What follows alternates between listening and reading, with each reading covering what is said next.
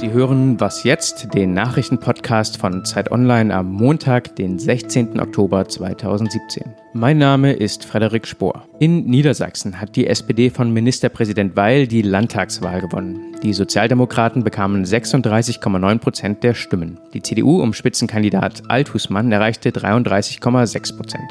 Womöglich gibt es nun eine große Koalition oder eine Jamaika-Regierung. Eine Ampel hat die FDP in der Nacht schon ausgeschlossen. Auch in Österreich wurde gewählt. Neuer Kanzler wird wohl der 31-jährige Sebastian Kurz. Seine konservative ÖVP gewinnt mehr als 31 Prozent der Stimmen.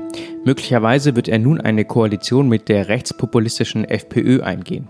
Was die Wahl für Österreich bedeutet, darüber sprechen wir gleich noch. Beunruhigende Nachrichten kommen aus dem Nordirak. Da drücken irakische Regierungstruppen in die erdölreiche Provinz Kirkuk vor.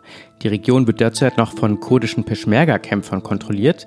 Die Kurden hatten den IS von dort vertrieben und beanspruchen die Provinz nun für sich. Redaktionsschluss für diesen Podcast war 5 Uhr.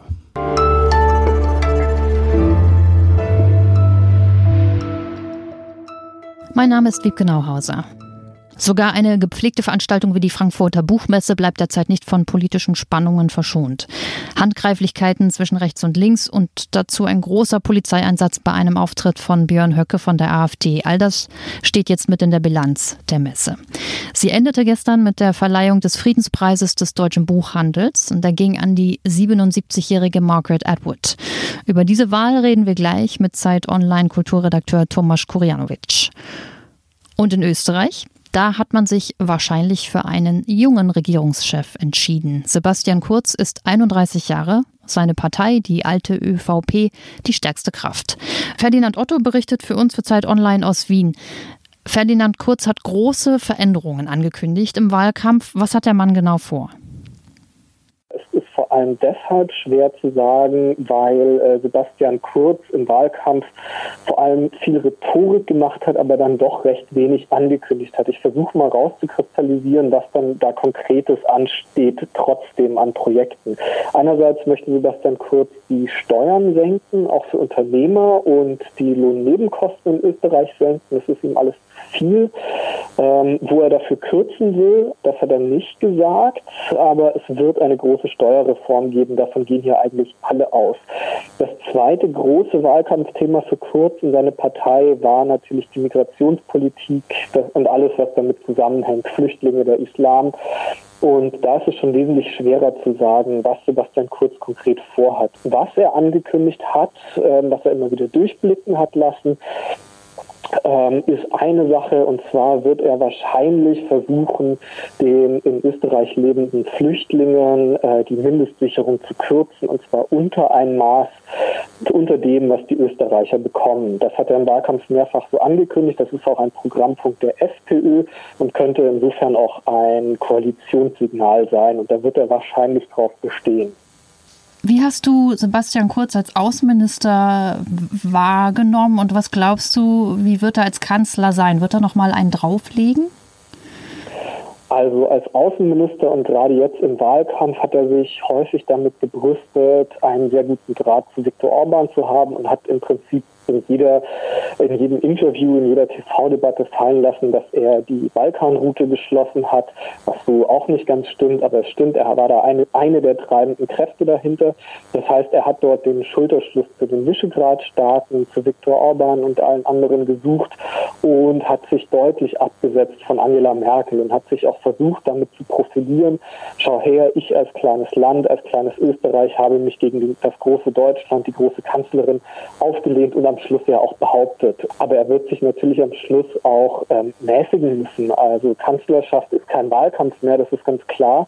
Und ähm, auch in der Beziehung zu Deutschland und Ungarn, er kann jetzt hier nicht die autoritäre Wende ausrufen ähm, und die Justiz beschneiden und die Pressefreiheit, wie das Viktor Orban in Ungarn zum Beispiel macht. Vielen Dank, Ferdinand Otto. Dankeschön.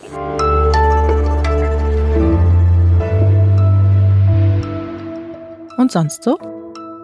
Wem bei Bilbao auf Anhieb etwas anderes Markantes einfällt als das Guggenheim-Museum, der darf uns das gerne in den Kommentaren mitteilen. Das Museum feiert in diesen Tagen auf jeden Fall sein 20-jähriges Bestehen und da kommt ganz vieles wieder hoch. Darf ein Museumsbau so schrill daherkommen, dass es der Kunst die Show stiehlt?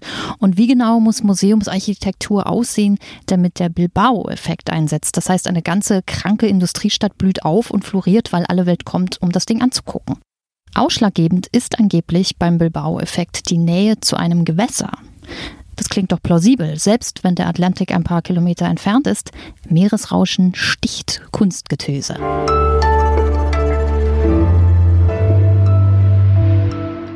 Geschichten können die Welt verändern, zum Guten und zum Schlechten. So ähnlich hat es gesagt Margaret Atwood. Sie glaubt offenbar an die Kraft des Erzählens und wahrscheinlich braucht es auch genau das, um so lange so selbstverständlich präsent zu sein wie diese Schriftstellerin. 77 Jahre ist sie alt, seit Jahrzehnten erfolgreich. Am bekanntesten ist ihr Roman Der Report der Markt, neu verfilmt und sehr geliebt. Gestern hat die Kanadierin Edward den Friedenspreis des deutschen Buchhandels bekommen. Wir sprechen mit Tomasz Korianovic, Kulturredakteur bei Zeit Online, über diese twitternde Grand Dame. Wer ist sie? Ja, also Margaret Edwards äh, Werk ähm, wird immer wieder gerne von Kritikern als besonders visionär und äh, zukunftsweisend äh, bezeichnet. Sie ist daher ganz fest im aktuellen Diskurs verankert. Äh, weil sich, ähm, weil sie sich in ihrem Schaffen ganz und gar der Realität, also unserer politischen, sozialen, moralischen Wirklichkeit widmet. Ähm, aus ihrem größten Erfolg, ähm, dem Roman Der Report der Markt, wurde ja kürzlich sogar, wie du eben äh, gesagt hast, eine weltweit gefeierte Fernsehserie gemacht. Und das ist auch verständlich, denn Margaret Atwoods Themen sind leider, muss man fast schon sagen, zeitlos geblieben. Speziell in diesem Werk äh, malt sie eine Dystopie, also eine, ein Amerika der Zukunft, das durch Klima und Nuklearkatastrophen zerstört wurde und in der die Menschen weitestgehend unfruchtbar geworden sind. Ähm, es bildet sich ein autokratisches, christlich-fundamentalistisches fundamentalistisches Regime, eine Herrschaft aus äh, Männern, die alle Frauen unterdrückt und äh, die letzten fruchtbaren Frauen zu Gebärmaschinen macht. Man braucht also nicht lange nachdenken, um die Parallelen fast mehr als 30 Jahre nach Erscheinen des Romans äh, für heute festzustellen. Und genau dieser warnende Ton, ähm, dieses Gespür für aktuelle Fragen, die uns lange beschäftigen werden, genau das macht Margaret Edwards Werk so, ähm, so spannend.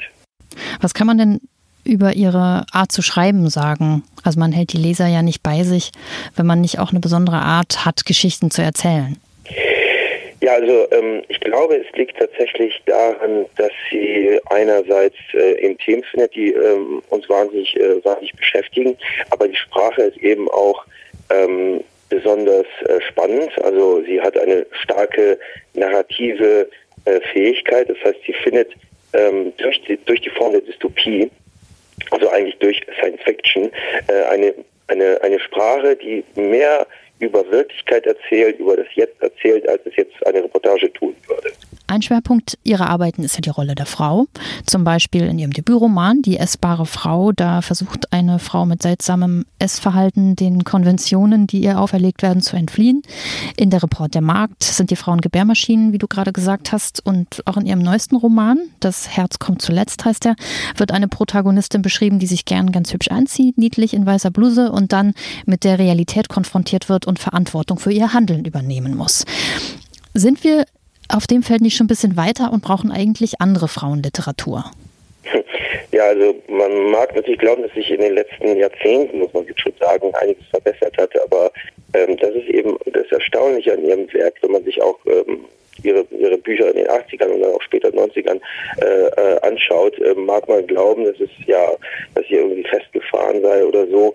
Aber die Wirklichkeit ist ja, wenn man sich jetzt auch die USA oder auch Länder wie Polen anschaut, dass genau das, wovor sie warnt, also ein, äh, ein, gesellschaftlicher Rückschritt, äh, der in den westlichen Demokratien passiert, genau das äh, äh, beobachten wir ja. Also wenn wir uns anschauen, die Agenda von Trump, ähm, die, wie er versucht, die äh, Rolle der Frau zu schwächen, wie er das auch über äh, soziale Einschnitte tut. Wenn man jetzt auch äh, guckt, beispielsweise in andere autokratische, eher autokratisch geführte Staaten wie Polen, wo die ähm, Abtreibungsgesetze verschärft werden sollen, wo auch sozusagen eigentlich die Gesellschaft äh, immer weiter einen Schritt zurückgeht. Da merkt man eigentlich, was für ein Gespür Edward hat. Also es wirklich versteht, ähm, ähm, in welcher Art und Weise sich die Gesellschaft radikalisiert und das macht sie immer noch zeitgemäß. Dankeschön, Thomas. Das war Was jetzt, der Nachrichtenpodcast bei Zeit Online.